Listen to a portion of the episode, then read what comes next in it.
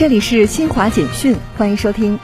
英国环境与气候问题专家安东尼·弗罗加特日前表示，中国积极参与国际多边合作，大力开发与推广清洁能源技术，为全球应对气候变化做出积极贡献。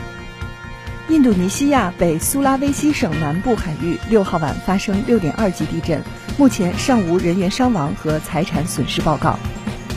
塞拉利昂国家灾难管理局六号说，首都弗里敦五号晚发生一起油罐车爆炸事故，造成至少一百零八人死亡，九十二人受伤。以上由新华社记者为您报道。